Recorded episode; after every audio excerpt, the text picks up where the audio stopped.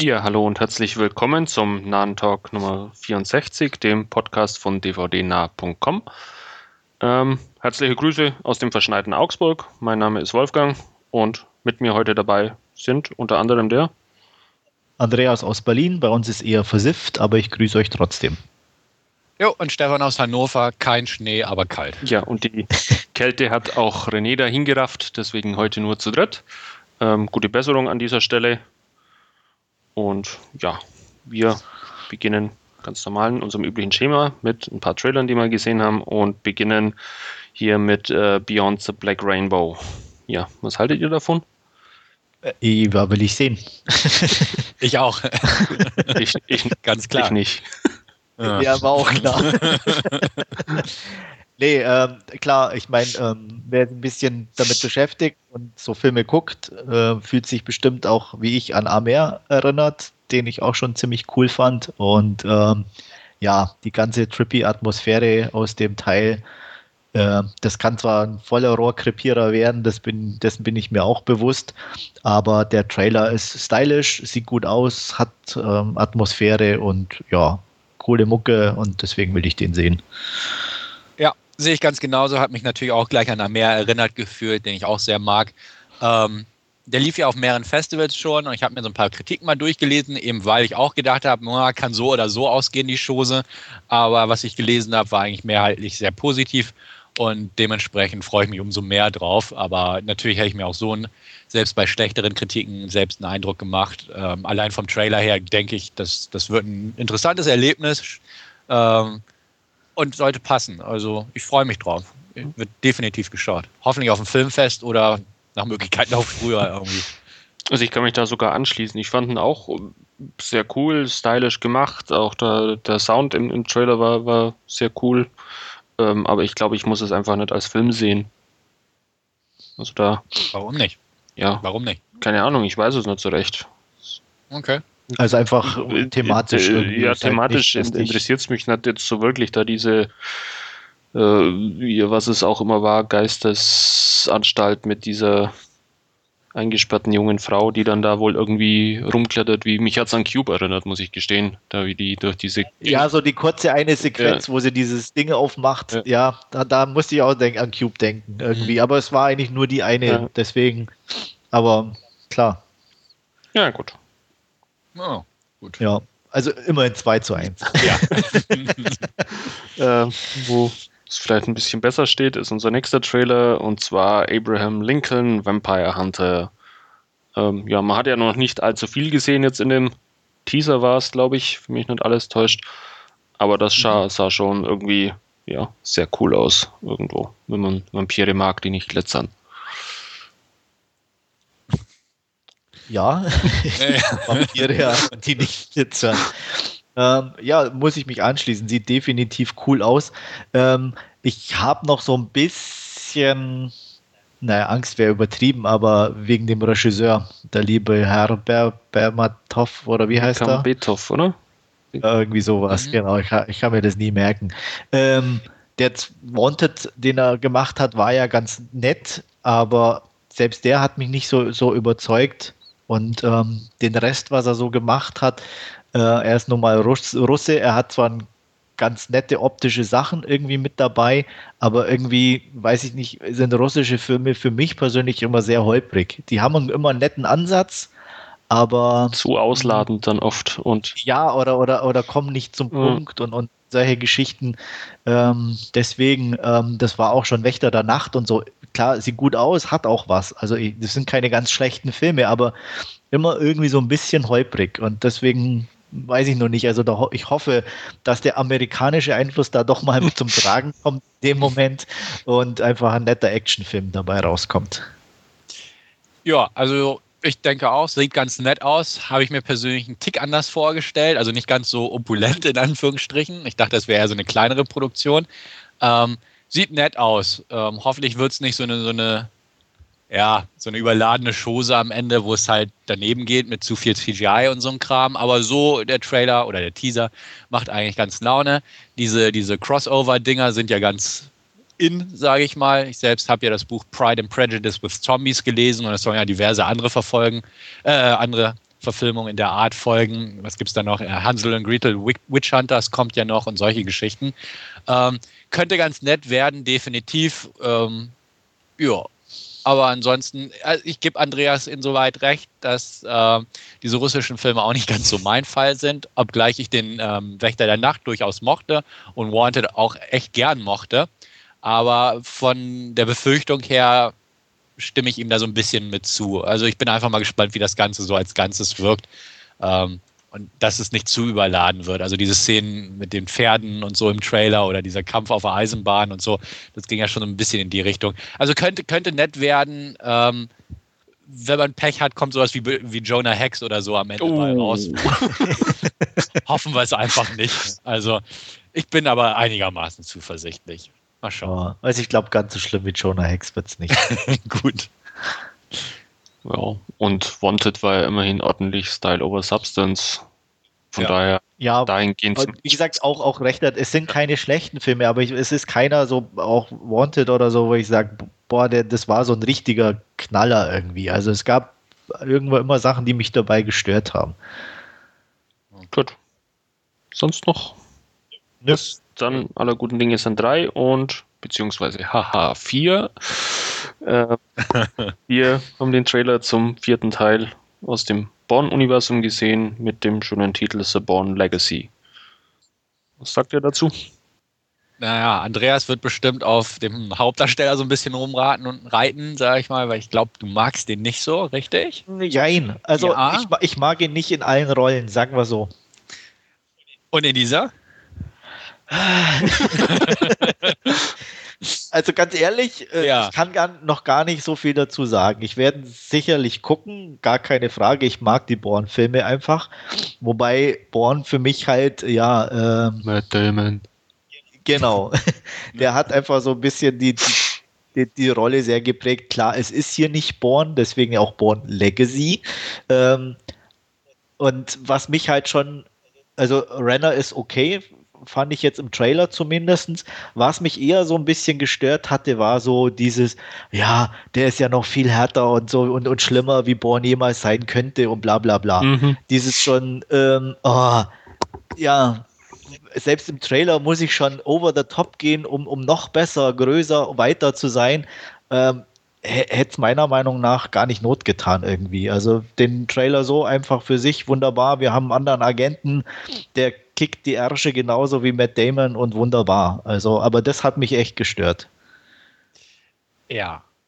Hat mich jetzt nicht so gestört, weil, weil ich kann es nachvollziehen, warum man es gemacht hat, damit es nicht wie der, der langweilige Nachfolger von Matt Damon sein soll. Also aus Werbemaßnahmen. Damit es nicht der öde kleine Bruder ist. Ne? genau, richtig. Der, der, langweilige Bruder wird mal rausgekommen. Genau. Ne? Matt Den Damon man aber nur zur Party einlegt. Ja.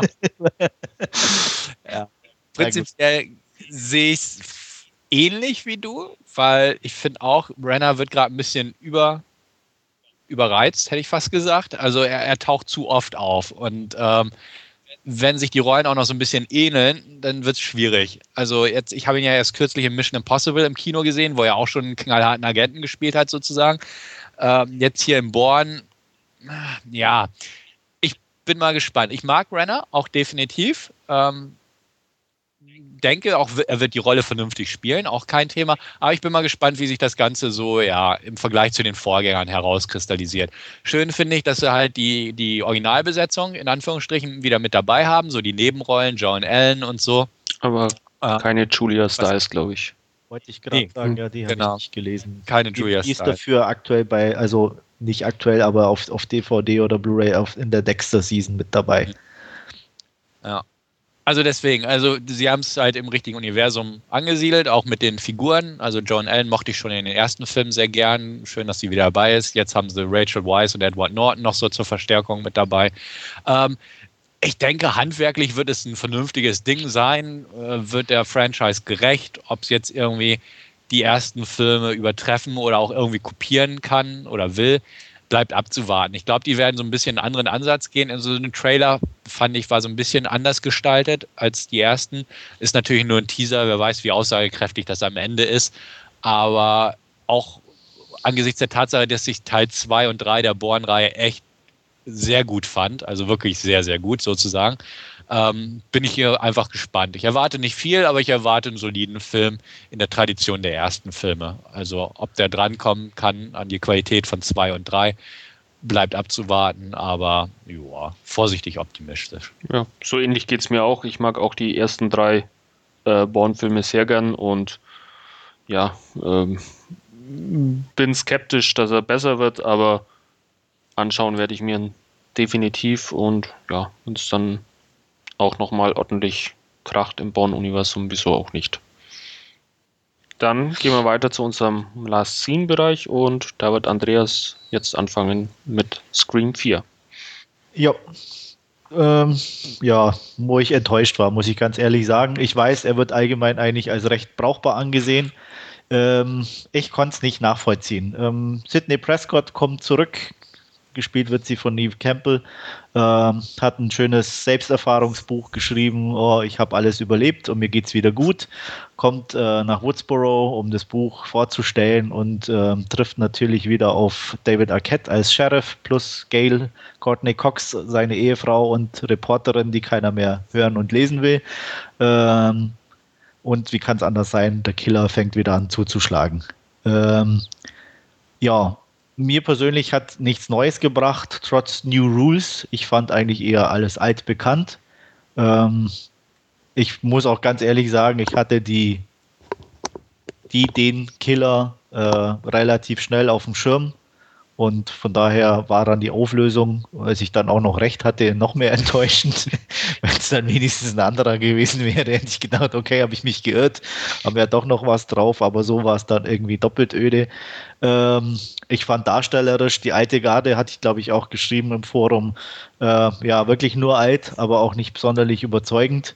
Ähm, ja, kein Wunder, dass man sie sonst nirgendwo sieht oder ich sie zumindest nirgendwo sehe keine Ahnung, ob die in irgendeiner TV-Serie versumpfen oder was die zurzeit machen. ähm, Scream 5 Ja, also ich, wie gesagt, ja, Scream 5 vorbereiten. Guter Hinweis.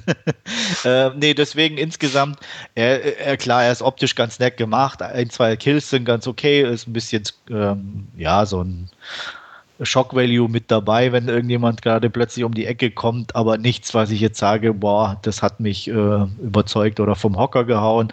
Auch, auch diese Vorclips in Anführungsstrichen, äh, naja, mit zwei bekannten Damen, will mal nicht spoilern, aber äh, selbst das fand ich also eher, naja, okay, man schmunzelt ein bisschen, aber mehr war das auch nicht. Deswegen habe ich mich echt gelangweilt, was ich für so einen Film ehrlich am schlimmsten finde. Ähm, ja, fünf von zehn Punkten mehr kann ich da einfach nicht geben. Jetzt darfst du, Wolfgang. ja, ähm, also ich habe ihn schon vor einiger Zeit gesehen und ich muss gestehen, ich fand ihn einfach äh, ja, ganz nett, um es mal so zu sagen. Ähm, einfach, weil, weil er sich wieder in diesem Scream-Universum bewegt, das ich eigentlich, obwohl ich Horrorfilme nicht mag, äh, eigentlich immer sehr gern gesehen habe und da erfindet er jetzt sicherlich nichts Neues oder so, aber man sieht halt die alten äh, Charaktere immer wieder, was du jetzt eher negativ bewerten würdest. Nicht, dass man sie sieht, sondern ja. einfach irgendwie Punkt 1, wie sie, wie sie, also vom Skript her, ja. Also David Arquettes Rolle ist, glaube ich, völlig für den Arsch. Die paar Mal, wo er auftaucht, er hat eigentlich nicht viel zu machen. Also selbst so dieses leicht trottelige mit dem doch irgendwie Witz, den er in den, zumindest im ersten Teil hatte oder so, davon ist in meinen Augen überhaupt nichts mehr übrig geblieben. Im Endeffekt ist er halt wirklich so der Dorfbulle, äh, den keiner ja, ernst nimmt. Aber, wird aber halt erwachsen. Der ist doch nicht erwachsen, der ist nichts. Äh, erfolgreicher also, Kleinstadt-Sheriff. Nee, äh, um es mal so zu sagen, wirklich so, so, einen, so ein Beispiel oder so eine Vergleiche zu ziehen, auch zu unserem Hauptreview Drive dann, der schafft mit fast nichts Charaktere zu schaffen, die, die irgendwo einen Background haben, mit, mit, mit kaum irgendwas eine Erklärung dazu. Äh, und hier hast du ähm, ja vier Teile mehr oder weniger und keiner hat irgendeinen Background sozusagen. Das sind nur irgendwelche Gesichter in der Menge. Das ist schon, sage ich mal, ein bisschen schade. Da hätte hätte ich mir mehr erwartet einfach. Also wie gesagt, ich und, fand mich sehr gut unterhalten einfach damit und ähm, ja, mich stört es jetzt nicht, dass die keinen großen Hintergrund ja. haben oder nicht. Ich fand den Film auch ganz solide. Also ich weiß jetzt nicht mehr, was ich ihm gegeben habe. Ich habe, glaube ich, kurz auch mal drüber berichtet in einem Podcast vor einiger Zeit. Ähm, fand mich, also ich fand ihn jetzt nicht auf Höhe von 1 und 2, die ich sehr gern mag. Ich fand ihn besser als 3, den ich nicht so schätze. Ähm, ich habe mich kurzweilig unterhalten gefühlt und ich kann durchaus Andreas seine Kritikpunkte nachvollziehen, kann aber auch die positiven Sachen von Wolfgang unterschreiben. Also irgendwo Bist irgendwo zwischen. genau, also ich, ich, fand ihn in Ordnung. Ist jetzt keiner, ähm, den ich mir jetzt irgendwie alle Jahre wieder mal wieder einen Player werfen würde. Ähm, aber so an dem Abend, wo ich ihn geguckt habe, habe ich mich gut unterhalten gefühlt. Ist nicht, ja. nichts Nachhaltiges, aber ich fand es okay. Ich bin persönlich nicht auf diesen Killer am Ende, wie auch immer, ohne zu spoilern gekommen. Ich mochte den Anfang ganz gern und ja, ich kann dir aber recht geben mit der alten Garde. Also sehe ich eigentlich auch so. Die waren so, okay, schön sie mal wiederzusehen, in Anführungsstrichen, aber sowieso ganz vom Hocker gehauen hat es mich nicht. Ja. Äh, ja, da mochte ich einmal Roberts lieber als neue Garde sozusagen, aber ähm, ja, also wie gesagt, ich habe mich kurzweilig unterhalten gefühlt. Ist jetzt ja. kein, kein neuer, moderner Klassiker, wie der erste war und den zweiten mochte ich ja auch, aber so war der okay. Ja. Ich, nee, für mich ja, ne, mach weiter. Also, okay. Äh, ich fand es noch ganz witzig, dass sie so ein bisschen äh, diese ja, neue Kommunikationskultur ein bisschen mit reinbracht haben mit Smartphones und, und iPhone und Twitter, Facebook, die ganzen Sachen. Fand ich. Ja, aber witzig. selbst das fand ich zu wenig in dem Sinne. Das hätte ich mir dann auch konsequenter gewünscht. Und nicht so, oh ja, es gibt ja neue Medien, lass uns die mal als neue Regeln kurz mal reinbringen. Aber im Endeffekt so, so richtig ausgenutzt haben sie es auch nicht, weil äh, also da hatte ich wirklich so das Gefühl, Wes Craven ist zu alt dafür. Der hat halt mal davon gehört, dass es Twitter gibt und Facebook. Oh ja, das scheint gerade in zu sein, das nehmen wir mit rein. Ähm, aber irgendwie, was weiß ich, keine Ahnung, da ein bisschen was draus zu machen oder so, auch, auch so, ich sag mal, so, so Twitter-Messages irgendwie mit einzubauen in, in, ähm, in ein bisschen, ich sag mal, in so einem ähm, wie so ein Beispiel so hin und her mal irgendwas zu gehen mhm. oder so. Oder, oder zu sehen, oh, der eine retweetet, hast du gesehen, das und das oder irgendwie solche Geschichten. Da war ja gar nichts. Das war wirklich so, oh, es gibt Twitter, oh, es gibt Facebook. Hast du schon gesehen? Nee, habe ich nicht. Ähm, das war mir echt zu wenig. Und so ein bisschen als, als Beispiel auch dafür, was, was ich dann war zum Beispiel die, die, die Szene mit Hayden Panettiere, als die da diese ganzen Horrorfilme aufzählt. Mhm das war so, ja, mir fällt nichts ein, also zähle ich halt mal alle Horrorfilme auf, die irgendwann mal cool waren und dann bin ich ein toller Film. Das war so für mich so, so, so, so, ja, so, so eine Szene irgendwie, ach scheißegal, mir fällt nichts ein, dann zitieren wir halt mal tausend andere Filme. ähm, ja, das fand ich echt, echt doof und, und, und, und blöde. Und ja, also deswegen, und auch, auch mit, den, mit der alten Garde. Äh, lustigerweise musste ich echt irgendwie dran denken, so, ähm, wie soll ich das beschreiben, irgendwie Schultreffen, so nach, nach ein paar Jahren. Du willst zwar wissen, was jeder jetzt beruflich macht, aber du hast eigentlich niemandem was zu erzählen, weil die alle völlig äh, anders sind und, und alt und irgendwie oder nichts mehr mit dir zu tun haben. So hatte ich das Gefühl auch, ja, ja, nett, okay, er ist immer noch Sheriff, aber eigentlich, naja. Also so, das deswegen. Reicht dann also, als Info wieder. Genau. da muss ich nicht mehr sehen, so ungefähr. Und das ja. Gefühl hatte ich bei Scream 4 immer irgendwie. So ein altes Schultreffen, wo ich eigentlich gar nicht sein will. Mhm. Was ich etwas enttäuschend fand, auch in Bezug auf die alte Garde, und jetzt spoilere ich einfach mal einen kleinen Tick, ist einfach, dass, dass sie die so, ich sag's jetzt mal so, ganz belassen haben für mögliche Fortsetzungen. Ja, ja. Also das fand ich schade. Also oh, dann, ja. hätte man ne, etwas konsequenter durchhäckseln äh, hätte, hätte ruhig der eine oder andere auch mal einen Löffel abgeben können. Genau. Definitiv, ja. Also das, das fand ich das auch. Weil, hat mir auch gefehlt. Ja.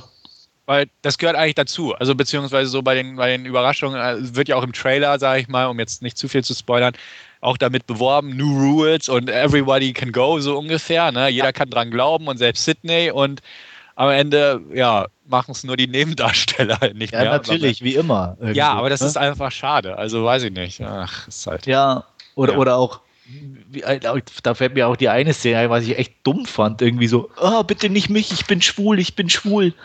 Äh, das war so dumm, ehrlich. Also, naja. Kann ich mich. Egal. Kann ich, kann ich mich gar nicht mal dran erinnern. ja, aber ja, irgendwie. Ich aber auch nicht erinnern. ja. Ist ja egal. Auf jeden Fall, ich, irgendeiner von diesen Typen war das nicht der Kameratyp irgendwo, als der irgendwie abgeschlachtet wird, weil sie heißt, äh, früher waren es die Jungfrauen, jetzt ist eigentlich eh schon egal, jetzt muss man, glaube ich, schon schwul sein, damit man nicht mehr umgebracht wird. Right. Haben sie irgendwie am Anfang mal gesagt und dann, als er eben dran ist, dann meint er so, ich bin schwul, ich bin schwul. ähm, ja, also das, das, war ungefähr so das Niveau von dem Ding und deswegen, ne, okay, hack was ab. Okay. Kommen wir zu was ganz anderem. ähm, ist für mich ultra schwer zu bewerten. Eigentlich auf der einen Seite, auf der anderen Seite auch wieder nicht. Und zwar habe ich mir angeguckt The Tree of Life von Terence Malick mit Brad Pitt, Sean Penn und Jessica Chastain. Ähm, schwierig insofern, weil es Punkt 1 definitiv kein, kein klassisches Kino ist. Es ist vielmehr, ja, so ein, so ein, es sind Fragmente, ähm, es geht um eine Familie mit drei Jungs in den 50ern. Ähm, die Eltern werden eben gespielt von Brad Pitt und Jessica Chastain. Und man bekommt eigentlich wirklich immer nur so aus einer bestimmten Zeitebene, wo der älteste Sohn gerade so in, in, in die Pubertät kommt, ähm, so Fragmente geliefert aus seinem Verhältnis zu der Familie, zu, vor allem zu seinem Vater, Brad Pitt. Ähm, und man sieht später Penn als erwachsener Sohn, wie er praktisch aber auch nur fragmentarisch unter dieser äh, ja unter dieser Geschichte noch immer irgendwie zu knabbern hat. Ähm, das Ganze ist sehr opulent erzählt von den Bildern, von der Musik her. Es gibt eine mittendrin plötzlich oder so im ersten Drittel eine Sequenz, äh, die mit dem Film eigentlich gar nichts zu tun hat. Wenn man jemand vorspielt, sagt er, äh, will ich hier eine Naturdoku sehen über die Entstehung des Universums, die toll aussieht und auch, auch, auch, optisch wirklich grandios gemacht ist, obwohl es ein bisschen viel CGI ist. Aber es sieht alles toll aus und so weiter. Und, und deswegen, also es ist schon ein schwierigerer Film, in Anführungsstrichen. Ähm, man muss auch schon aufpassen. Was mir dann wirklich zu viel war, war Punkt 1 der teilweise extrem religiöse Touch, der dabei ist. Natürlich gut 50er Jahre Amerika äh, war sowieso alles ein bisschen mehr religiös, als es jetzt noch ist. Ähm, aber auch, auch so von, von der Bildsprache her und so. Und ähm, was mir auch, auch, auch, also mich hat die Geschichte nicht ganz erreicht. Ähm, also es sind schöne Bilder, aber es war mir zu kühl. Also ich, ich kann es nicht anders sagen. Und das Hauptproblem, was ich eigentlich hatte, es war alles verdammt bedeutungsschwanger. Du hast irgendwie das Gefühl gehabt, jedes Bild muss dir irgendwas erzählen und, ähm, und irgendwann hörst du einfach auf, weil du einfach irgendwann keine Lust mehr hast, dieses Bild deuten zu wollen. Und ähm, das wird dann echt, er ist eigentlich nur, muss ich sagen, 140 Minuten oder so lang. Aber er kam mir dann schon sehr lange vor. Er ist nicht also mir war nicht langweilig, also das könnte ich beim besten Willen nicht sagen, aber ähm, wie gesagt, man tut sich schwer. Also es ist, ähm, um, um reinzukommen und, und ähm, ich sag mal, über zweieinhalb Stunden sich über jedes Bild irgendwo Gedanken zu machen und, und ähm, irgendwann genießt du halt die Bilder an sich und, und den Sound und so.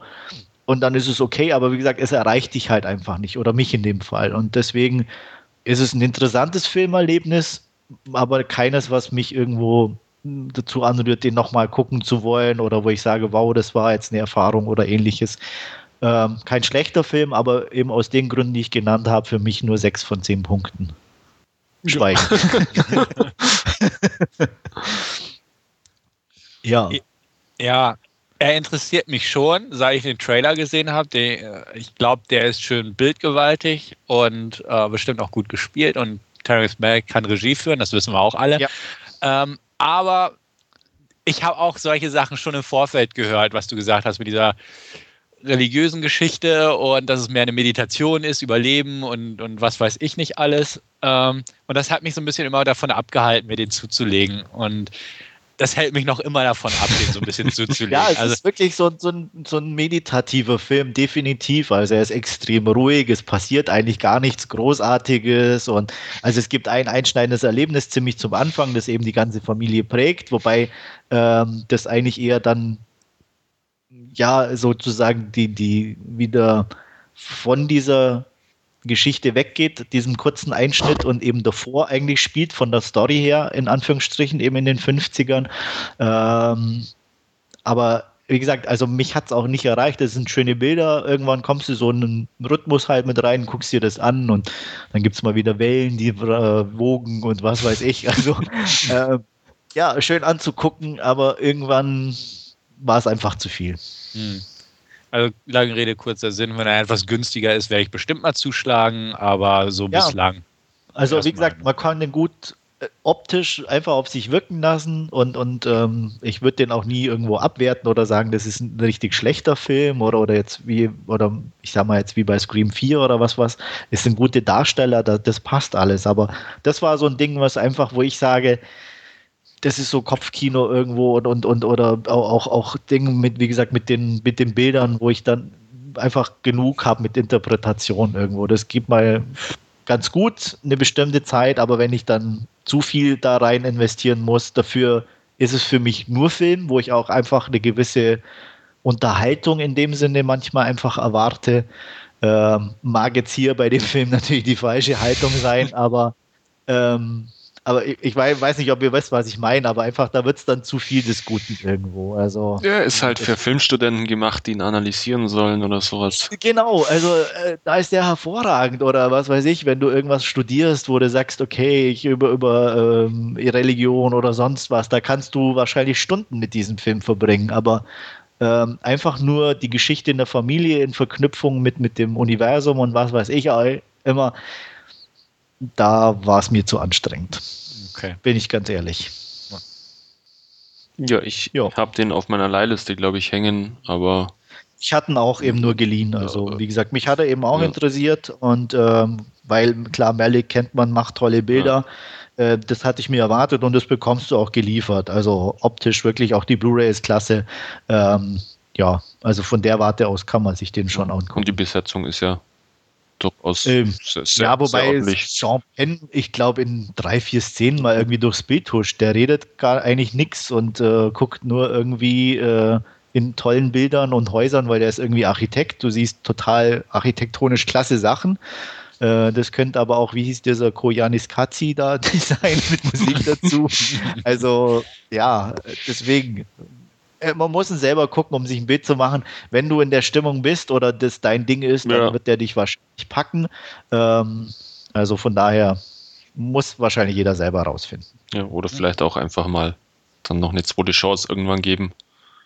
Ja, also wie gesagt, reingucken ja. auch, oder wie du jetzt auch, oder wie ich, Leihliste, wunderbar angucken, anfangen. Wenn es einem irgendwie zu viel wird, dann auf Häppchenweise gucken oder einfach aufhören. Ich habe fertig. Gut dann kommen wir von ja, dem etwas meditativen zu etwas mehr Action und Stefan wird uns ein bisschen was zu True Blood Season 3 sagen. Ganz genau. True Blood ist ja eine meiner liebsten Serien derzeitig und dementsprechend gefreut habe ich mich auf die dritte Staffel, nachdem ich die ersten zwei wirklich sehr, sehr gut fand. Ähm, es wäre jetzt zu lang und zu ausführlich, um die großen Geschichten dieser dritten Staffel auszulegen, denn das ist eigentlich auch ein Reiz dieser Serie, meiner Meinung nach. Er hat erstaunlich viele Plotstränge, die nebeneinander her verlaufen und überkreuzen sich und ähnliches. Ähm, es geht immer noch um Suki Stackhouse, ähm, eine junge Kellnerin mit übernatürlicher Gabe. Nicht nur, dass sie Gedanken lesen kann, sondern jetzt in dieser aktuellen Staffel kommt auch noch ein bisschen was mehr dazu. Man erfährt, was sie ist oder was sie kann und ähnliches. Ähm, sie ist mit einem Vampir zusammen Vampire Bill und äh, steht so ein bisschen auch in einem, einer Art Gefühlsdreieck mit einem anderen Vampir, Eric. Ähm, in der dritten Staffel gibt es verschiedene, wie schon erwähnt, Nebenhandlungsstränge, die ähm, ja einfach sehr viel Zeit in Anspruch nehmen, was aber in Ordnung ist, denn ähm, ich fand immer die Geschichte oder die Geschichten dahinter hinter den Charakteren sehr ansprechend gemacht. Ich fand, ähm, finde weiterhin auch, muss man dazu auch sagen, dass ähm, die, die einfach die Qualität der Drehbücher sehr gut ist, von dem Produktionsdesign sowieso ganz zu schweigen. Und die Charaktere sind mir einfach sympathisch geworden. Also klar, Suki ist, ist sehr eigenwillig, ähm, gefiel mir aber gut. Ich mag Eric, äh, gespielt von Peter Skarsgård, äh, sehr, sehr gern. Einfach weil er eine coole Art hat als, als nordischer Vampir, der immer noch ähm, ja, seiner Familie hinterher trauert, in Anführungsstrichen, beziehungsweise rausfinden will, was mit denen damals passiert ist und einfach dieses ganze Ambiente, äh, Südstaaten, äh, Vampire haben sich geoutet und ja, das Ganze vor dem Hintergrund, ähm, ja, Misstrauen, äh, Rassenthematik könnte man fast schon sagen und ähm, Outings und ähnliches, fand ich immer ein sehr, sehr reizvolles Grundkonzept. Äh, in dieser dritten Staffel kommen jetzt äh, ein paar neue Kreaturen dazu. Wer die zweite schon gesehen hat, äh, wusste da auch, dass da so, ein, so eine Art Minotaurwesen sein Unwin Unwesen trieb. Ähm, jetzt kommen noch Werwölfe dazu, ähm, auch ein paar Nazi-Werwölfe. Ja, ähm, mit Rückblenden ja. nach Augsburg möchte ich hier Richtig. An, anmerken. Ehrlich, ja. oder? Ja. ja. Okay. Sehr schönes Deutsch wird auch gesprochen in Rückblenden. Ähm, nee, also ja, Werwolf-Nazis, äh, Quatsch, Nazi-Werwölfe haben wir, ähm, Shapeshifter haben wir, wir haben sogar ein Were-Panther, also eine Pantherfrau. Äh, und naja, das spoiler ich nicht, aber auch noch eine andere Art von zauberhaften Wesen, sage ich mal.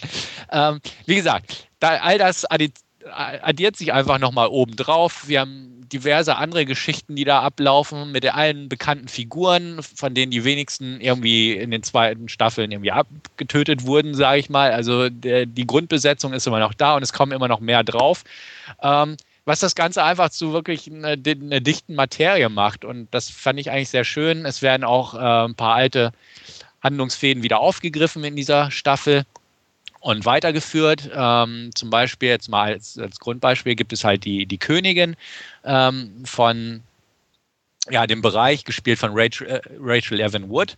Ähm, jetzt kommt noch ein König von Mississippi hinzu. Ähm, den fand ich also sehr amüsant gespielt.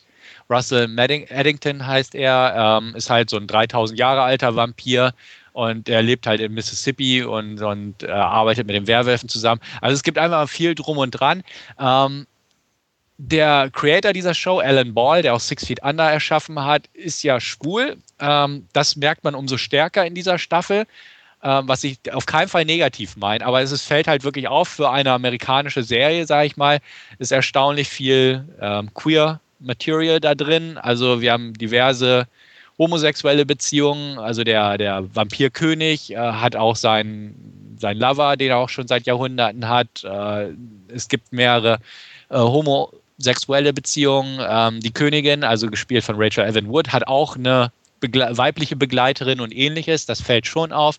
Und es wird halt wirklich viel angesprochen, was einfach, sage ich mal, so, so für den konservativen Mainstream irgendwie nicht so ganz die gängigen Themen sind, also ähm, Abtreibung und solche Geschichten, gut, sexueller Missbrauch. Ähm, aber was mir halt wirklich weiterhin sehr gefällt, ist, dass die Serie Spaß macht. Also sie ist sie ist super unterhaltsam, meiner Meinung nach, trotz der vielen Handlungsstränge, von denen einige auch ein bisschen besser sind als andere, muss man auch ganz klar sagen. Aber dadurch, dass es so viele gibt, wird auch schön zwischen den einzelnen Strängen gewechselt, sodass, wenn man mal einen Handlungsstrang erwischt, der einem persönlich nicht so gern gefällt, ähm, ist es nur eine Frage der Zeit, bis schnell nächster kommt. Also das mochte ich sehr gern. 13 Folgen umfasst diese zweite, äh, dritte Staffel, ähm, geht sehr schnell vorbei, kann man sehr schön hintereinander weggucken. Ähm, ich hatte das Gefühl, etwas weniger Sex in dieser Staffel als in den letzten zu sehen. Ähm, der Gewaltpegel hält sich durchaus recht passabel, wie auch schon zuvor. Und ähm, ja, das Ganze endet natürlich auch wieder mit einem Cliffhanger, der mich jetzt nicht so atemlos zurückgelassen hat, aber ist halt ein ganz netter Punkt, um zu enden, wo man auch gespannt ist, wo es irgendwo weitergeht. In der vierten Staffel, die ja gerade in den USA läuft oder beziehungsweise fast schon gelaufen ist und demnächst auch auf Blu-ray veröffentlicht wird. Ähm, ich war sehr zufrieden. Ich gebe den guten 8 von 10 dieser dritten Staffel. Ich glaube, den ersten beiden habe ich auch irgendwas um den Dreh gegeben. Also ich, ist jetzt nicht die beste Staffel, aber so im Grundkonzept alles so irgendwo auf einer Ebene, wo ich wirklich sagen kann, ich freue mich sehr auf die vierte Staffel und ähm, bleibt wirklich eine tolle Serie meiner Meinung nach, ähm, die einfach Spaß macht. Und ich bin gespannt, was so als nächstes noch ausgegraben wird an Kreaturen und wie bestimmte Plotstränge einfach weitergeführt werden. Und ich glaube, Wolfgang, du hast die dritte Staffel auch schon geguckt, ne? Ja, ich habe sie auch schon gesehen. Ich, mir ist gerade aufgefallen, dass ich den Cliffhanger am Ende irgendwie schon verdrängt, vergessen, was auch immer habe. Mir ist es gar nicht mehr geläufig, okay. aber brauchst du mir jetzt auch nicht erzählen. Nee. ähm, aber, Ach komm mal. äh, ich muss auch sagen, ich fand sie auch äh, extrem stark wieder. Ähm, ja, kann mich da deiner Meinung nach eigentlich auch, auch nur anschließen. Ähm, die, die alten Figuren alle mit, mit dabei. Äh, Alexander Skarsgård als Eric Norseman fand ich besonders stark. Ich glaube, der bekam auch wesentlich mehr Screentime als an den Staffeln zuvor, wenn mich da jetzt nicht Ja, alles glaub schon, täuscht. ja. Oder ist das in der zweiten schon so, so ausgebaut worden? Ich weiß es nicht mehr genau. Aber auf alle Fälle auch eine, eine sehr coole Figur von ihm. Ähm, ja. Ich habe dem, glaube ich, der Staffel, glaube ich, auch acht von zehn gegeben. Ähm, und sie spielt, glaube ich, also, obwohl es so viele Handlungsstränge sind, doch in einem äh, relativ kompakten Zeitfenster innerhalb der Handlung, glaube ich, mich nicht alles Mhm. täuscht. Also, es sind dann auch nur ein paar Tage, obwohl es dann eine ganze Staffel von zwölf Episoden oder was im Sinn. Ja. Also alles sehr, sehr kompakt, aber auch sehr sehenswert, meiner Meinung nach. Und, und wie gesagt, die, die Weiterentwicklung der Figuren über die Staffeln mochte ich halt sehr gern. Auch jetzt hier Jason Stackhouse, ähm, der in der ersten Staffel eigentlich so der Dulli vom Dienst war, der entwickelt sich jetzt immer weiter. Und äh, also das, das mag ich einfach gern. Und das sind einfach Charaktere, die auch irgendwie gut gezeichnet sind und Spaß machen Ja. und von denen man auch gern sehen will, wie es weitergeht, einfach. Bei, und nicht, ja, dass es einem egal ist. Und Tara hat in dieser Staffel zum Glück nicht so genervt wie in der zweiten Staffel, was schon mal für mich deutlich positiv anzumerken ist. Und dementsprechend, ja, also ich weiß, Andreas, du hattest dich an der ersten Mal versucht und war nicht so ganz dein Fall. Ja. Deswegen, Ja, sie war nicht schlecht, aber nichts, was ich mir dann irgendwie auf Dauer ähm, reinziehen müsste. Ähm, vielleicht irgendwann mal im, im, auf dem Leihsektor. Ähm, ich glaube sogar, ich habe die zweite Staffel mir äh, in die Leihliste gesetzt, aber jetzt nicht hohe Priorität und ich werde sie vielleicht mal gucken, wenn sie ankommt. Aber ja, also es war nett, aber nichts, was ich unbedingt weitersehen Mhm. möchte. Andreas ist halt zu konservativ für True Blood. Genau, das ist mir zu viel Sex und Ja, Gewalt. genau. genau. Da, da, da stehe ich einfach nicht Ja. drauf. Also, Ja. Hätte mich äh, jetzt auch gewundert. weiß- Ne? Ich mein. Ja, ich meine, ich bin jetzt Familienvater, Ja. weißt du, da muss man jetzt andere Prioritäten setzen. ja. Ja, ja. Ja. ja. Gut, ähm, mache ich einfach weiter, wa? Jo. Jo. Ich habe mir dann als nächstes mal wieder ein Remake angeguckt, 13. Das ist äh, ein Remake von 13 Zameti. Glaube, also offiziell eine französische Produktion, aber da irgendwie war auch, ich glaube, der Regisseur war Georgia oder irgendwie, Irgendwie sowas. so, ja. Genau. Ähm, den Namen spreche ich jetzt nicht aus, weil das kriege ich bestimmt nicht hin. Auf jeden Fall hat er die Chance bekommen, mit amerikanischen Geldern und einer internationalen Besetzung seinen Film gleich nochmal abzudrehen, diesmal sogar in Farbe. Und worum geht's? Ähm, es geht um einen jungen Mann, gespielt von Sam Riley. Der steckt so ein bisschen in finanziellen Schwierigkeiten, denn sein Vater hatte gerade einen Unfall. Und ja gut, man kennt es halt aus den USA, da fressen einen die Arztkosten schon wirklich das letzte Hemd vom Rücken. Dementsprechend geht es der Familie wirklich schlecht weil er auch zusätzliche Operationen benötigt und einfach das Geld ist nicht da. Er verdient sich ein bisschen Geld, also grundsätzlich verdient er sich Geld als Handwerker, als Elektriker und ähm, ja, in einem Haus, wo er bei einem, ja, etwas ebenfalls in Schwierigkeiten steckenden Mann äh, die Leitung verlegt, äh, kriegt er etwas mit, dass derjenige die Chance erhalten hat, irgendwie quasi eine große Summe äh, sich verdienen zu können. Ähm, kurz darauf stirbt dieser Herr aber an einer Überdosis und ähm, Vince, wie er auch heißt, nimmt dann die Chance wahr, äh, den Umschlag sich unter den Nagel zu reißen, wo halt Instruktionen drinstehen, wie er theoretisch an dieses Geld kommen kann. Er folgt also den Instruktionen bis nach New York und von New York aus gar noch nördlicher in die Provinz, weiß gar nicht, worauf er sich einlässt, sondern nur, dass am Ende theoretisch äh, eine große Summe Geld stehen kann und gerät auf diesem Wege halt an eine, ja, ich will nicht sagen, ja doch kann man schon sagen, Organisation, die ein ähm, russisch Roulette-Spiel betreibt mit mehreren pa äh, Partizipanten und auch mitbietenden reichen Leuten, die einfach darauf wetten. Äh, russisch Roulette jetzt nicht im klassischen Sinne, dass man sich das Ding an die, also die Trommel dreht und dann den Lauf an die Schläfe hält, sondern ähm, Gruppenrussisch Roulette. Und zwar lauter Leidtragende stellen sich dort in einen Kreis auf und halten seinem Vordermann einfach die Waffe an den Kopf mit einer Kugel drin und in der zweiten Runde mit zwei Kugeln drin und so weiter. Und ähm, es gibt Leute, die A auf sie aufpassen und B, andere Leute, die auf die Leute wetten, beziehungsweise wer am Ende überlebt.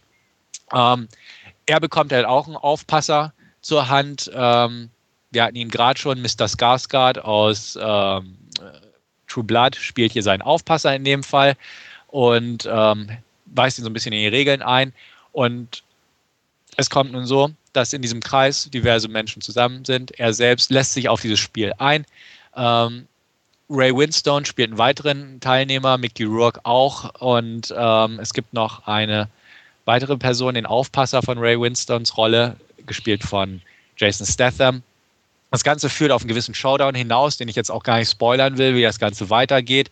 Ähm, ich sag mal, das zentrale Drittel des Films wird damit verbracht, dass dieses Spielchen abgehalten wird, was auch recht packend, sage ich mal, in Szene gesetzt wurde, mehr oder minder packend, denn irgendwo das Schema ist klar.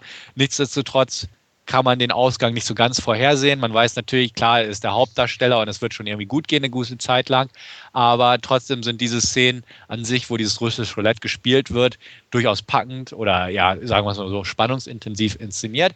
Was mich so ein bisschen überrascht hatte, ist, dass das Spiel irgendwann zu Ende ist mit einem gewissen Ausgang und dass dann noch äh, fast eine halbe Stunde hinterhergeschoben wird.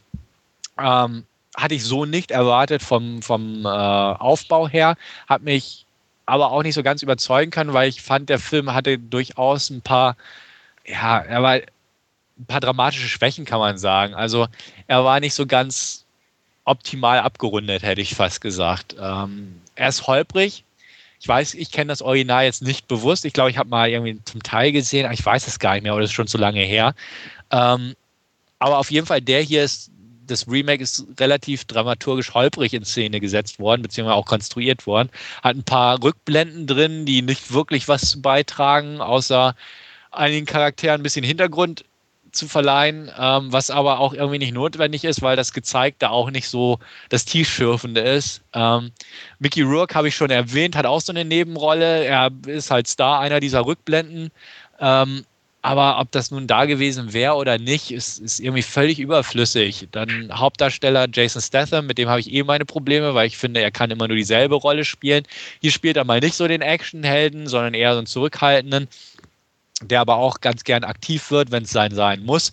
Hat so einen blöd aussehenden Hut die ganze Zeit auf und versucht krampfhaft mehr als einen Gesichtsausdruck zu spielen, ähm, was aber nicht so ganz klappt, finde ich. Also er er kann einfach grimmig gucken und auf eine andere Weise grimmig gucken, aber das war's schon.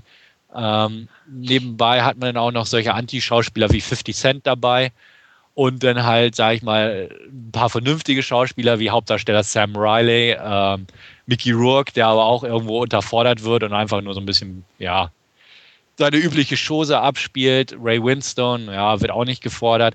Es gibt so einen ähm, ja, Moderator des ganzen Spiels, kann man sagen, wird von Michael Shannon gespielt.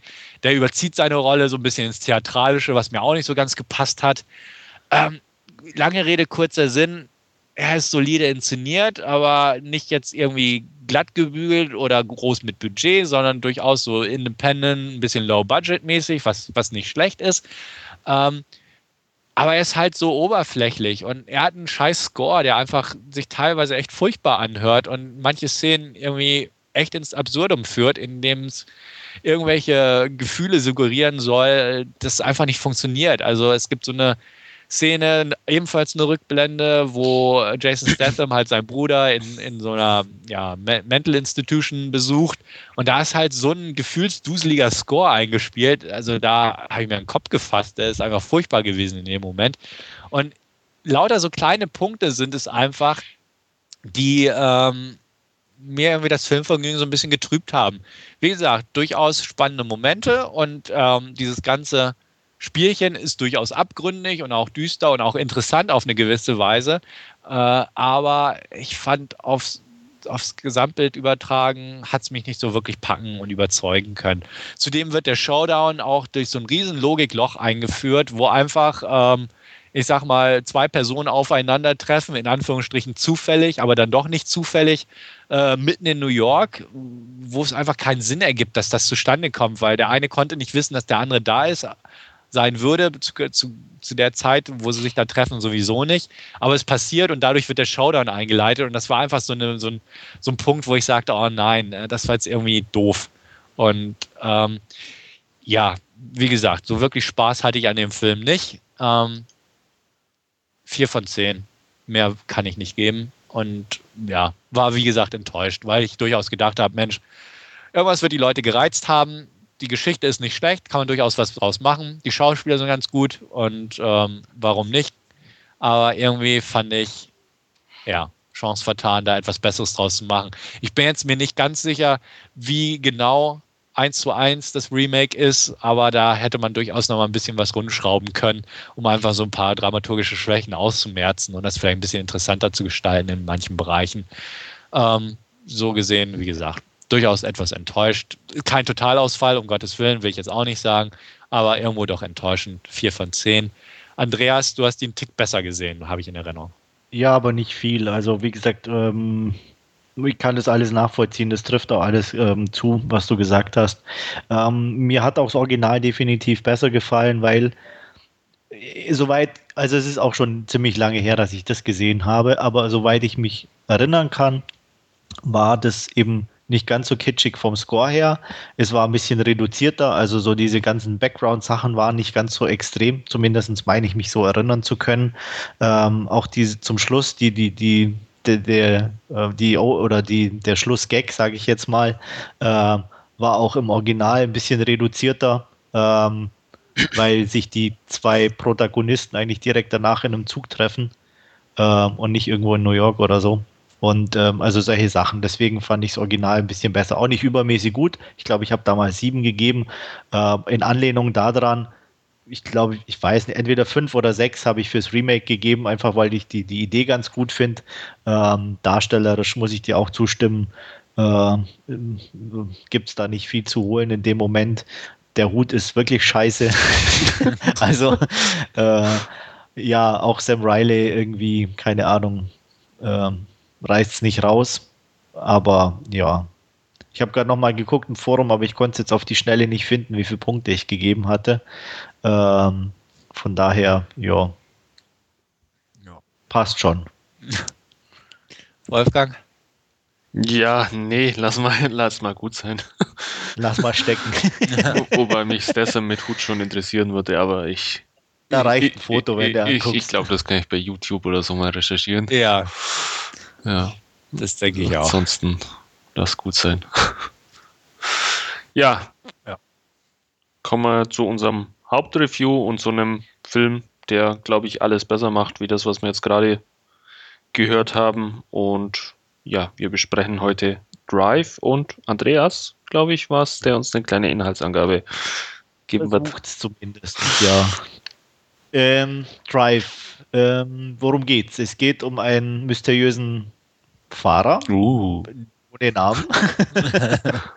ähm, Zumindest bekommen wir keinen präsentiert, der, ich sage mal, verschiedene Jobs hat. Er arbeitet als Mechaniker, als Hollywood-Stuntman und auch als Fluchtfahrer, Wagenfahrer, der seine Dienste zur Verfügung stellt, allerdings mit klaren Regeln. Man hat fünf Minuten. In diesen fünf Minuten steht er einem zur Verfügung. Kommt man zu spät oder außerhalb dieses Fenster, Pech gehabt, bist du auf dich allein gestellt. Ähm, das wird im Intro gleich mal ganz hervorragend in Szene gesetzt, ähm, wie er das so macht. Und da werden wir wahrscheinlich, denke ich, dann gleich noch drauf zu sprechen kommen. Auf jeden Fall, dieser Driver kommt in, in eine neue Wohnung. So sieht es zumindest aus und lernt seine Nachbarin plus Kind kennen, ähm, die ihm sympathisch sind, sagen wir mal so. ähm, er versucht ein bisschen oder kommt ihr ziemlich näher und ähm, es stellt sich leider heraus, dass die Gute doch verheiratet ist, ihr äh, netter Mann im Knast sitzt und äh, entlassen wird. Er hat ein kleines Problem, dass er irgendwie ein paar Leuten einen Gefallen schuldet aus dem Knast und die wollen unbedingt Geld haben. Das heißt, ähm, ja, der Fahrer muss wider Willen eigentlich, aber um der Familie dann doch zu helfen, dem lieben Ehemann zu Geld verhelfen, was aber leider ein bisschen schief geht. Ähm, ja, das Ganze artet ein bisschen aus und ähm, er hat dann ich sage mal, nicht so nette Menschen am Hacken, um das Geld wieder zurückzugeben. So viel mal zur groben Geschichte. Ähm, ja, dann dürft ihr mal loslegen. Was findet ihr denn gut an Drive oder was nicht? Ja. Was? Ja. Wolfgang, bitte. Ähm, Hammer. Also mit einer der besten Filme, die, die ich in letzter Zeit gesehen habe oder überhaupt, glaube ich, äh, irgendwie gesehen habe. Er schafft es mit, mit irgendwie ganz wenigen Mitteln dann doch diese Geschichte zu erzählen, auch diese ja, aufkeimende Liebesgeschichte zwischen dem Fahrer und, und Irene, wie die junge Frau eben heißt. Ähm, ich glaube, da fällt kaum ein Wort mal zwischen den beiden. Oder ja, sehr, sehr selten. Also es ist dann äh, hauptsächlich in, in Bildern erzählt, wie, wie sich die beiden näher kommen. Ähm, ein paar, ich glaube drei sind es an der Zahl, äh, sehr coole ähm, ja, Action-Verfolgungssequenzen, ähm, die man so vielleicht gar nicht erwartet hätte, die aber wirklich auch extrem cool gemacht sind. Ähm, eine tolle Besetzung, äh, Ron Perlman unter anderem als äh, jüdischer Pizzeria-Besitzer, ähm, ja, ist einfach sehr, sehr geglückt, das Ganze. Ich mag Ron Perlman nicht. Also, weiß ich nicht. Ich, ich weiß nicht, warum alle so Narren an diesen Kerl gesessen haben. Wenn man ihn irgendwie 90 Prozent seiner Filme sind scheiße. Ja, aber er hat halt sagen. dieses ja, markante aber, Gesicht irgendwo. Das ist. Ja, stimmt. ja, also ich dachte auch, Mann, da hat er sich mal wieder einen guten Film verirrt. Wie hat er das geschafft? Also, nee, also ist ja schon vorweg, guter Film, definitiv. Ähm, ich hätte jetzt persönlich nicht Ron Perlman hervorgehoben, sondern äh, mein Favorite bei den Baddies war diesmal ganz klar Albert Brooks. Ja. Oh ja. So großartig, vor allem weil man Albert Brooks so selten so gesehen, also noch nie so gesehen hat, kann man sagen. Ähm, Me too. Genau, toll. Ja. Ganz toll. Super, klasse, ja. Ja, also ich mochte den Film auch sehr gern, kann man ganz klar sagen. Ähm, ohne das jetzt falsch zu verstehen, es ist ein schönes, ja, Style of a Substance Movie, kann man ganz klar sagen. Also, nee. das mag ich nicht, nee, also doch, finde ich schon, weil. Ich würde nicht widersprechen. Dann ich erstmal begründen und dann kannst du widersprechen. ähm, warum? Weil ich finde, die Story ist sehr einfach geraten. Ich fand, man kennt alles irgendwo versatzstückweise schon aus diversen anderen Filmen. Ähm, ich will das auch gar nicht negativ überbewerten. Nur ich hätte gedacht, also mit einer etwas originelleren Story hätte man noch ein bisschen mehr punkten können, meiner Meinung nach. Und wenn ich Drive beschreiben müsste, würde ich ganz klar als mit als erstes oder als zentralen Punkt anführen, ist einfach die Stimmung, die dieser Film verbreitet. Einfach die Atmosphäre, die vermittelt wird durch die tolle Kamera, also die, die, die tolle Bildersprache, ähm, durch den tollen Soundtrack, der einfach ein schönes 80er-Jahre-Ambiente schafft durch die Lieder obwohl der Film halt nicht in den 80ern spielt, was man in Autos und so erkennen kann. Aber dieses ganze, ähm, ja, visuelle oder atmosphärische, was der Film schafft, ist, finde ich, wirklich ein zentraler Punkt, der im Vordergrund steht, während die Story so ein bisschen im Hintergrund geraten ist. Ähm, wie gesagt, ich will das auf keinen Fall überbewerten, aber irgendwo hatte ich trotzdem das Gefühl, dass es äh, eine Art Style, aber Substance war. Ähm, ja, also widersprecht mir einfach mal. Ja, widerspreche äh, grundsätzlich muss ich sagen, hast du natürlich recht. Es ist eine sehr reduzierte Geschichte, gar keine Frage. Es ist eine Geschichte, die man in anderen Filmen auch schon gesehen hat, auch keine Frage. Aber sowas gut erzählt, mit wenigen Worten tolle Charaktere rausgearbeitet, ohne viel drumherum, ist mir tausendmal lieber wie eine verschachtelte, super tolle Überstory oder was weiß ich, die einfach ins Nichts geht oder einfach langweilig ist. Und äh, warum muss beides sein? Also in dem Fall, wie ich vorher sagte, bei, bei ähm, Tree of Life, da war zu viel, weißt du, an jedem mhm. Bild und alles und überhaupt. Und das hat der Film zum Beispiel gar nicht nötig. Klar, es ist sehr viel Style und alles, aber er erzählt trotzdem eine Geschichte. Er, er hat Personen drin, er hat, er hat eine Liebesgeschichte mit drin und, und er hat Action mit drin. Also er hat sehr viel einfach mit drin und äh, man kann, klar, kann man ihm das vorwerfen, dass die Geschichte sehr einfach ist. Ähm, aber ja, aber ich meine, was würdest du erwarten oder wo, wo, wo, oder was für eine Story? Ich meine, es ist schon so viel erzählt worden. Äh, was soll man da auch anders oder mehr erzählen, zum Beispiel. Nee, ich kann, ich kann, das kann ich auch nachvollziehen. Und wie gesagt, ich will es auch, auch gar nicht negativ überbewerten. Aber vielleicht hätte ich mir doch so, weiß ich nicht, vielleicht doch. Ja, noch eine Twist oder das Ja, heißt, hätte ich äh, auch. aber ja, aber das wäre doch auch oder so. blöde gewesen, oder? Ja, jein, jein. Also es, ja, was weiß ich. Also- Also es, es, es waren so bestimmte Punkte, wo ich einfach gewünscht hätte, dass einfach die grundsätzliche Vorhersehbarkeit von bestimmten Abläufen. Also ähm, einfach, ja, der Typ kommt aus dem Gefängnis. Wir, wir. Nicht nur dank des Trailers wissen wir, wie es wohl weitergehen wird, dass da Ja. irgendwas passiert. Klar. Wir wissen, dass es irgendwie mit äh, Albert Brooks, Bösewicht, Ron Perlman, böserer Bösewicht, ähm, dass irgendwo das mit dem zustande kommen muss, dass da diese Sache mit den Stockcar-Rennen nicht funktioniert, dass die gegeneinander sich wenden, äh, wie sich das Ganze ausspielen wird, ähm, was aus seinem Mechanikerkumpel werden wird. Äh, das fand ich eigentlich ziemlich klar von Anfang an. ich glaube, Also- gerade diese, diese Einfachheit macht, macht ihn so glaubwürdig und intensiv irgendwo. Weil wenn jetzt irgendwo, ja, keine Ahnung, äh, irgendwo die Superhelden dann noch auftauchen, ja, dann weiß ich, dass ich in einem Hollywood-Film bin und, und es relativ unrealistisch alles ist. Aber durch das, dass es eigentlich alles irgendwo so, ja, könnte mir oder dir auch passieren morgen, ist irgendwo, äh, macht, Ja, macht, ich weiß- macht, ich weiß macht ja, es- was- Selbst, selbst da muss ich, würde ich Wolfgang wieder widersprechen.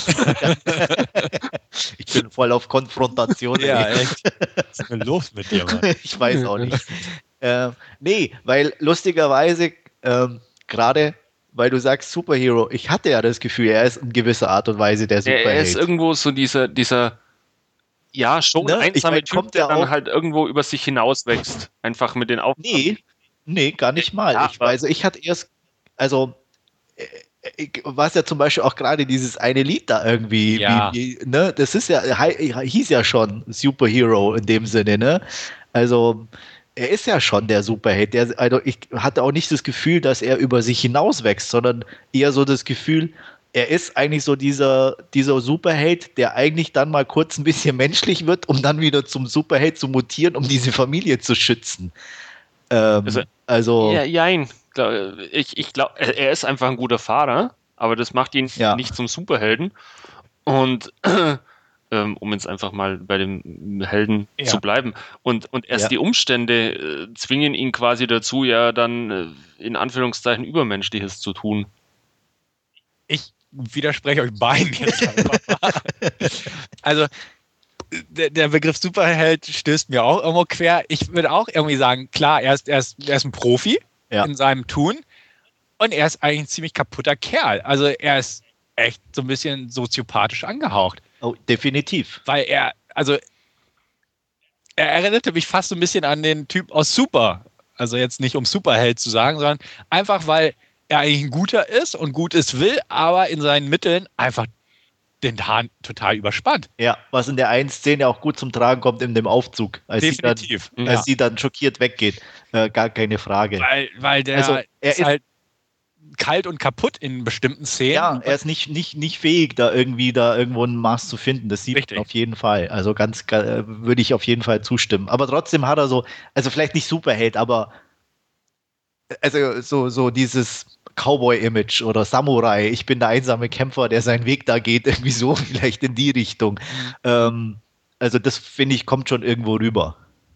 Ja, also, oder, oder er ist einfach, ein- also wie gesagt, ich, so, ein- so ein Professional einfach. Er, Ja. er zieht sein Ding durch, er kann toll fahren und er kann auch Stunts machen und ne, er ist in den sit kritischen Situationen, weiß er, wer reagiert und sich selbst schützt und die Leute, die er liebt, sowieso. Ja. Ähm, Finde ich auch, also definitiv.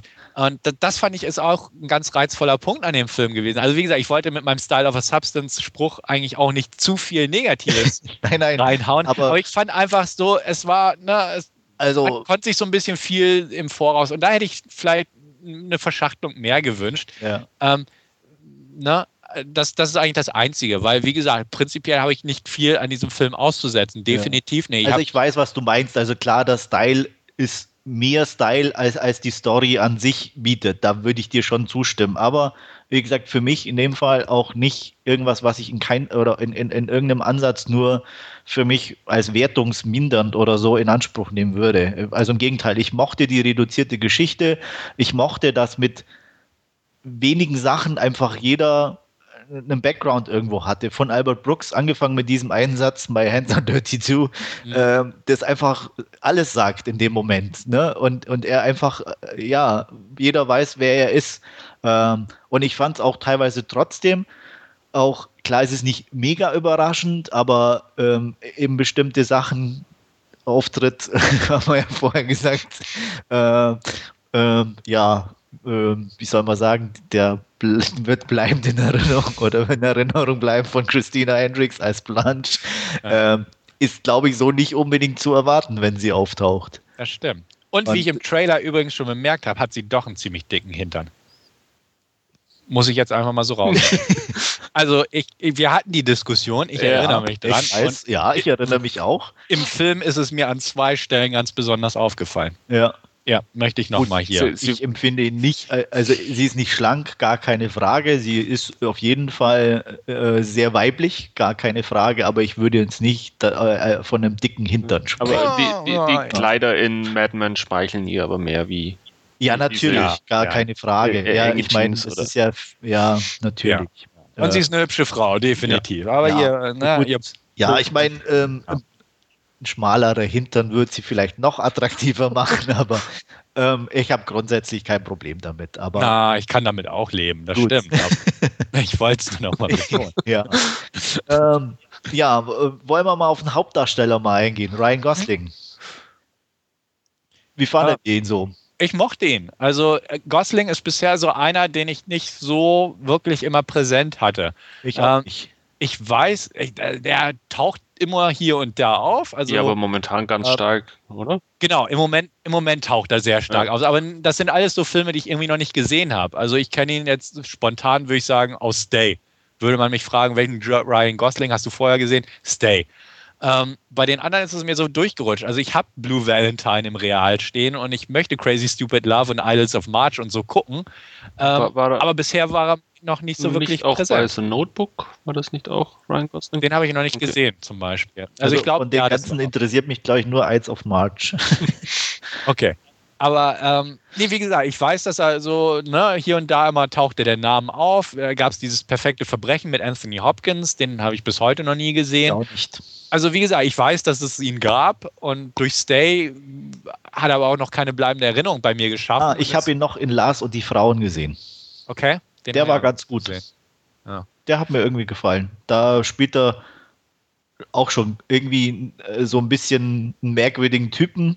Ja. Ähm, auch irgendwie angenehm. Also so, so ähnlich wie hier, sympathisch, aber doch so mit einem, ja, ganz geheuer bist du mir doch nicht. Okay. ähm, also ähnlich wie hier. Ähm, ja. Ja. Ja, okay. Also wie gesagt, an sich, so, so gesehen war es jetzt so meine erste wirklich prägende Begegnung mit Herrn Gosling. Und, ja. Ähm, hat er toll gemacht. Also kann man nicht anders sagen. Ich fand absolut. Also die Darsteller insgesamt, auch wenn du Ron Perlman nicht magst, ähm, ja, also sagen, gesagt, sind definitiv klasse ausgesucht. Klar. Also ähm, Albert Brooks sowieso, Brian Cranston von Breaking Bad oder Malcolm mittendrin, ähm, auch sehr passend fand ich und Carrie Mulligan als nette Nachbarin natürlich auch ja einfach süß in ja. dem Sinne, ne? Ja. Definitiv. Also klar, besetzungstechnisch gibt es auch nichts daran auszuwählen. Also wie gesagt, auch Ron Perlman ist jetzt kein Negativfaktor für mich.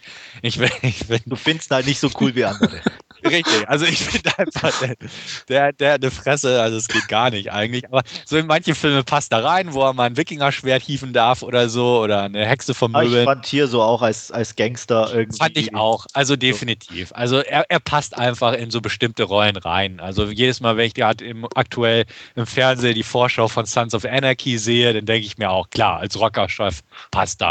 Und definitiv, hier passt er auch. Ja. Also Deswegen, er, er hat so eine Charakterfresse für bestimmte Rollen und das passt hier einfach gut rein. Ganz klar. Und auch äh, Carrie Mulligan fand ich mal wieder richtig süß. Die mochte ich vorher eigentlich nicht so ganz. Sie hatte mich jetzt als letztes in diesem ähm, Film mit, äh, ja, alles, was wir geben mussten, hätte ich fast gesagt, da Forget Me Not oder wer hieß. Ach so, mit, mit Kira Knightley auch der? Ja, Never Let Me Go. Okay. Da hatte sie mich richtig beeindruckt. Also vorher so in, in Wall Street 2, so, oh, okay, ist halt so eine, ich weiß gar nicht, warum sie gehypt wird. Äh, in diesem äh, Never Let Me Go fand ich sie wirklich richtig, richtig gut. Und das hat sich hier auch bestätigt, dass ich da auch mein Bild so inzwischen wandeln musste von, ja, ist, ist eine bestimmte nette, aber nichts so Besonderes.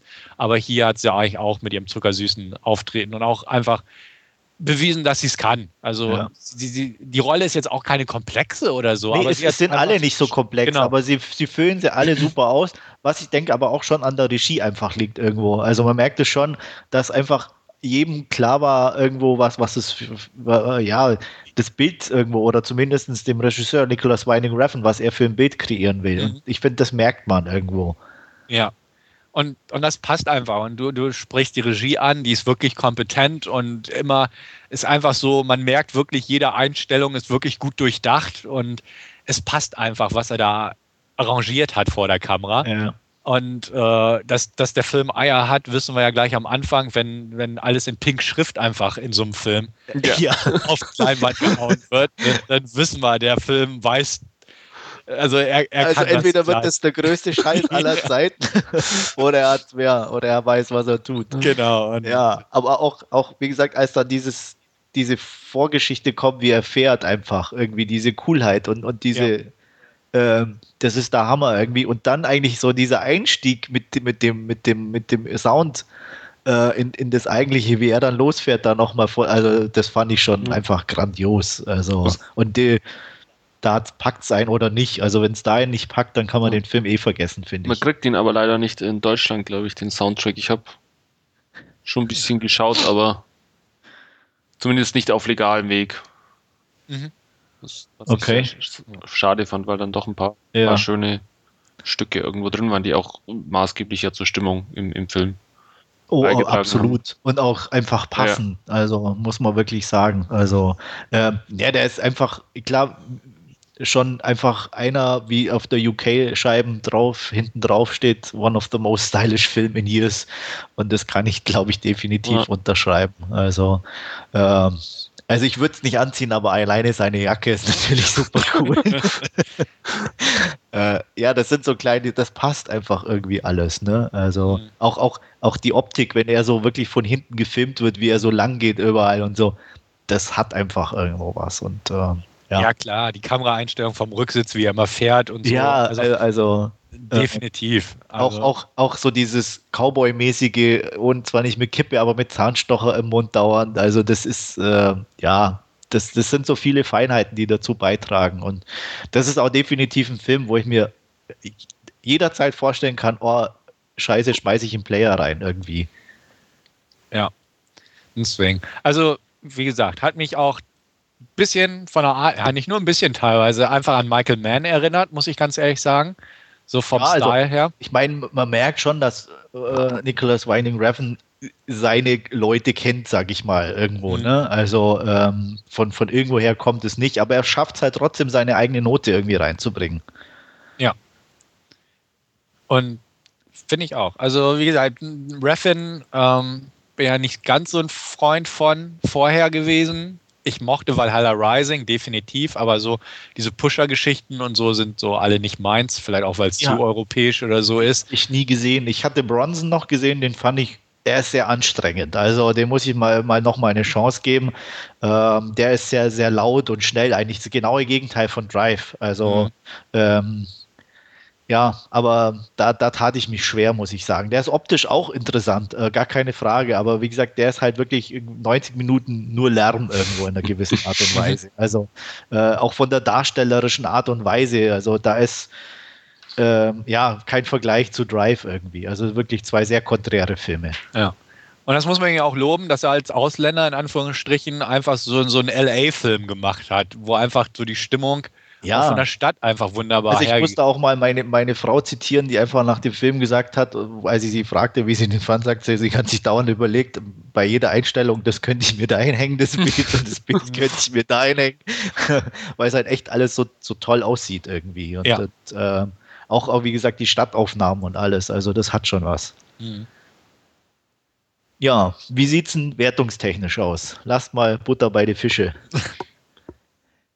Ja, ich war ähm, zuerst ja. irgendwie bei, bei neun, konnte aber dann nicht wirklich was finden, was mich eigentlich gestört hat und ähm, müsst deswegen auch das Full House zücken. Ähm, bei mir wegen dieser Story-Geschichte in Anführungsstrichen gibt es nur in Anführungsstrichen neun von mir. Buh. Ja. Nein, völlig in Ordnung. Ich hatte ja schon gepostet, mich hat der total geflasht. Äh, ich bin Drive-Fan, 10 von 10, ganz klar. Sind wir uns ja relativ einig. Definitiv. Ja, auf jeden Fall. Also wie gesagt, wann gebe ich schon mal neun? Und ja. Aber es war wirklich so. Also wie gesagt, durch, durch diese Sache, wo ich dachte, Mensch, wobei ich mich wirklich, äh, mich würde es interessieren, was oder was man da machen hätte können, storytechnisch, um dich dann noch mit an Bord zu holen für die 10. ja, weiß ich nicht, vielleicht wirklich noch ein Twist oder so. Das, aber ne, kein billigen natürlich. Weiß ich nicht. Einfach, ja, ich fand, äh, ich wenn Ron Perlman geglitzert hätte. Ah, ja, Nein, nein. Nein, nein. Wenn Christina Hendricks ein bisschen mehr im Gym gearbeitet hätte vorher. Oh. Aber nein, sorry. nein, definitiv nicht. Also wie gesagt, ich fand einfach die. Apropos, da ja? muss ich unbedingt noch erwähnen, die Szene in dem Stripclub. Ist die geil oder ja, ist die geil? Die, wie, wie sie alle gelangweilt ja, da, da sitzen und, und er da mit seinem Utensil ja. ja. zu, zu Werke geht. Ja. Ja, also klar, hat tolle Szenen der Film, definitiv. Aber weiß ich nicht, es sind so ein paar Kleinigkeiten einfach von der Nein, Story her. in Ordnung. Ah, ja, es, es war auch halt so, weißt du. Tanzen ist okay. Ne?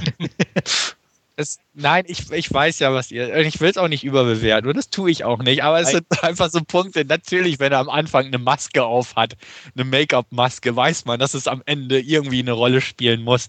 Äh, weiß ich nicht. Ja, aber aber ich klage, ich, ich klage einsetzt, die Maske an der Stelle zum Beispiel ist total eigentlich unnütz, untypisch. genau. Ja, und, äh, ja, er steht vor der Tür, sauber. genau. Aber es sieht, es ist, ja, aber weil du hast, jeder erwartet, okay, die Maske hat bestimmt was ganz Wichtiges und ja. tut's dann einfach nicht. Und das ist doch klasse. Wenn das kein Twist ist, dann. Ah, ich muss noch mal gucken mit dem Gesicht. Nein, du darfst bei deinen neun Punkten bleiben, das ist schon in Ordnung. Das werde ich auch. Ähm, ich finde, das trifft es auch sehr gut.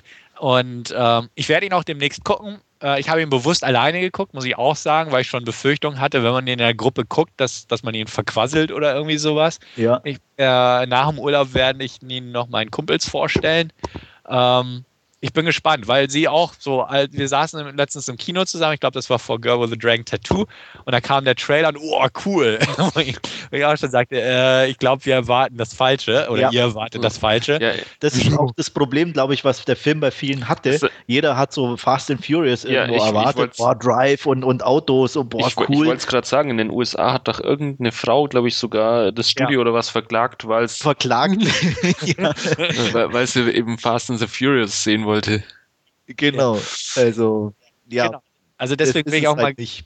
gespannt, wie es bei der anderen Truppe von mir ankommt. Ich habe sie schon mehr als genug jetzt vorgewarnt, aber den Film wollte ich auch ganz bewusst, wie gesagt, alleine gucken, ohne Gequassel und einfach genießen und wirken lassen.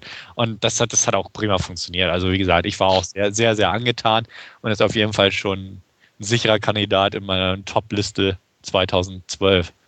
Ganz klar. Gut, Andreas, noch irgendwas? Nö, ich bin zufrieden. Dann. Freue freu mich auf ein erneutes Sichten. ja, so geht es mir auch. Ähm, nichtsdestotrotz sind wir damit an unserem Ende angelangt. Äh, ich bedanke mich wieder recht herzlich fürs Zuhören. Hat Spaß gemacht und bis zum nächsten Mal. Tschüss.